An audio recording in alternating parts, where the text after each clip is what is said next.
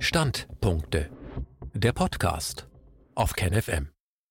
Der Krieg und das Völkerstrafrecht. Ein Standpunkt von Sean Henschel. Viele Menschen echauffieren sich bis heute noch über die Passivität der deutschen Justiz in Hinblick auf den Umgang mit dem 43. Präsidenten der Vereinigten Staaten, George Walker Bush, Sohn von George Herbert Walker Bush, ebenfalls Präsident der Vereinigten Staaten und zusätzlich CIA-Direktor. Der Dritte Golfkrieg im Jahr 2003 wurde von der amerikanischen und britischen Regierung in der internationalen Öffentlichkeit als Präventivkrieg verkauft, mit dem Ziel, den Irakern Frieden, Sicherheit und Demokratie zu bringen.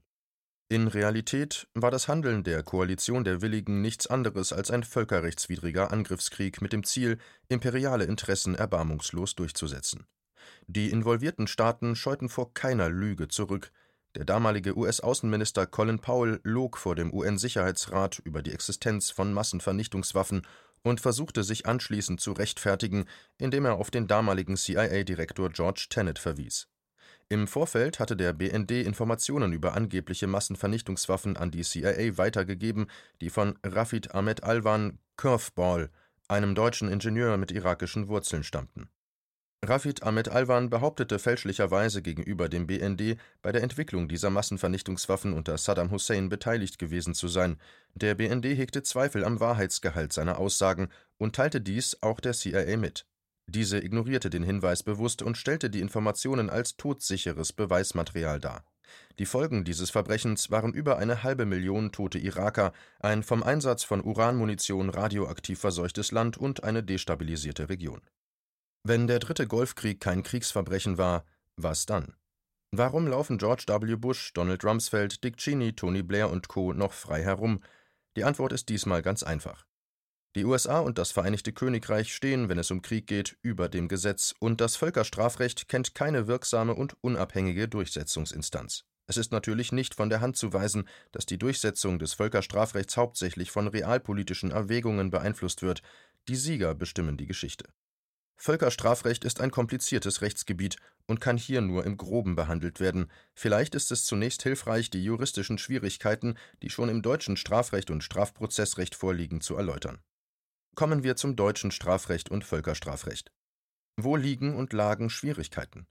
Vor dem Erlass des Völkerstrafgesetzbuches, das im Jahre 2002 als Bundesgesetz in Kraft trat, gab es Probleme bei der Anwendbarkeit des deutschen Strafrechts.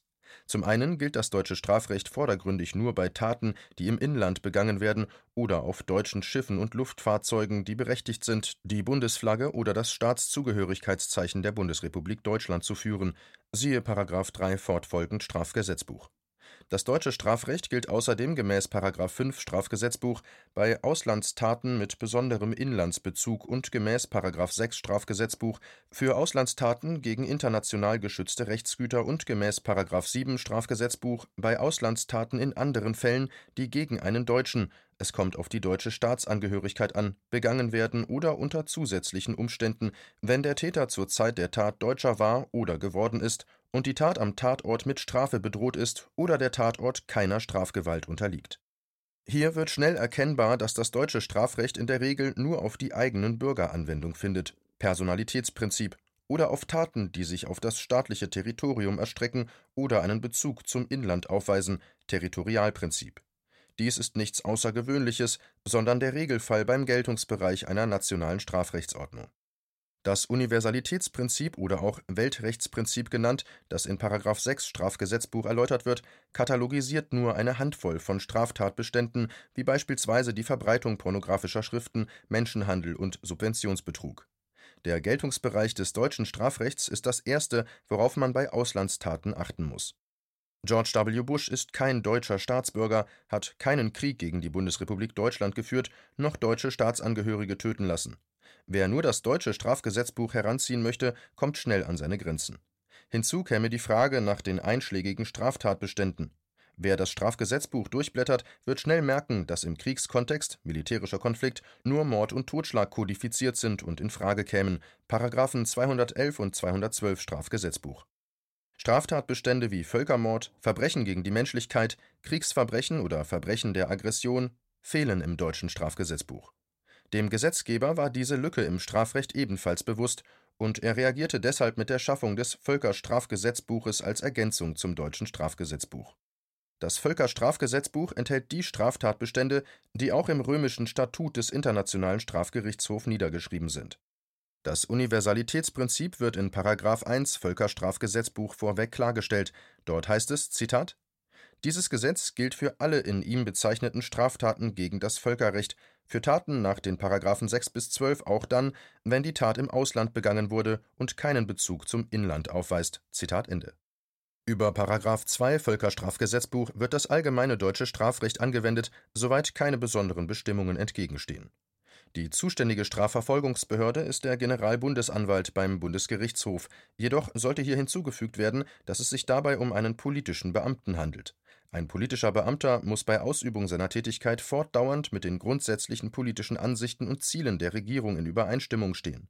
Falls dies nicht mehr gewährleistet sein sollte, kann der politische Beamte jederzeit in den einstweiligen Ruhestand versetzt werden.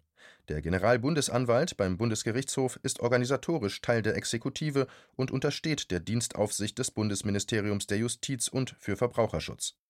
Der Generalbundesanwalt wird auf Vorschlag des Bundesministeriums der Justiz und mit Zustimmung des Bundesrates vom Bundespräsidenten ernannt.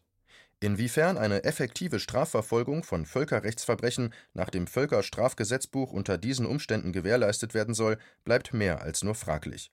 Die offensichtliche und gewollte Abhängigkeit des Generalbundesanwalts beim Bundesgerichtshof von politischen Ansichten und Zielen der Regierung lassen erkennen, dass eine juristische Verfolgung von Völkerrechtsverbrechen nur dann möglich ist, wenn dies auch von der Regierung gewollt ist. Schließlich will man sich nicht Probleme ins eigene Haus holen. Völkerrechtsverbrechen werden aber meistens innerhalb eines Staatsapparates begangen. Einen Angriffskrieg eines Einzelgängers mit einer AK-47 in der rechten Hand und einer Machete in der linken mag in einem Hollywood-Streifen vorkommen, ist aber in der wirklichen Welt kaum denkbar. Auch einen Völkermord zu begehen, wird als Einzelgänger ohne logistische Hilfe schwer werden. Kommen wir auf den Generalbundesanwalt beim Bundesgerichtshof zurück. Hier stelle man sich vor, der Generalbundesanwalt beim Bundesgerichtshof würde gerne im Fall George W. Bush ermitteln, weil Anhaltspunkte vorliegen, die die Vermutung stützen, dieser könnte im Irakkrieg Kriegsverbrechen begangen haben. Was würde passieren? Gar nichts. Warum nicht? Weil die deutsche Regierung beispielsweise im Irakkrieg unter Gerhard Schröder die Koalition der Willigen mit Überflugrechten, militärischer Logistik und Personal unterstützt hat.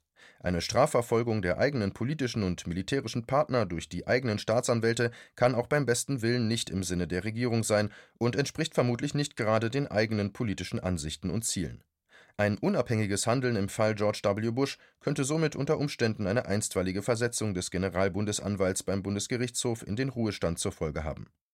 Die Oberlandesgerichte sind gemäß § 120 Absatz 1 Nummer 8 Gerichtsverfassungsgesetz sachlich in erster Instanz für Straftaten nach dem Völkerstrafgesetzbuch zuständig. Vorausgesetzt, man ließe die oben erwähnten Probleme außer Acht, kämen leider noch weitere hinzu Gemäß § 153 Strafprozessordnung kann die Staatsanwaltschaft von der Verfolgung bei Straftaten nach dem Völkerstrafgesetzbuch absehen, wenn der Beschuldigte sich nicht im Inland aufhält und ein solcher Aufenthalt nicht zu erwarten ist. Dies ist beispielsweise bei George W. Bush der Fall. In strafprozessualer Hinsicht bestehen derart große Hindernisse, dass eine Anklageerhebung von deutscher Seite aussichtslos erscheint, selbst wenn es gewollt wäre selbst wenn jemals ein europäischer Staat es wagen sollte, gegen einen amerikanischen Präsidenten vorzugehen, würden sehr wahrscheinlich amerikanische SEALs eingreifen und für eine Rückkehr in die USA sorgen. Gesetzgeberisch war der Erlass des Völkerstrafgesetzbuches ein wichtiger Schritt, und eine Verurteilung nach dem Völkerstrafgesetzbuch, wie im Fall Ignaz Morwandziaka, der ehemalige Anführer der FDLR Demokratische Kräfte zur Befreiung Ruandas, hat es erfolgreich gegeben an letzter Stelle eine kurze Anmerkung zum Internationalen Strafgerichtshof in Den Haag. Der Internationale Strafgerichtshof gewährt grundsätzlich staatlicher Strafverfolgung den Vorrang (Komplementaritätsprinzip).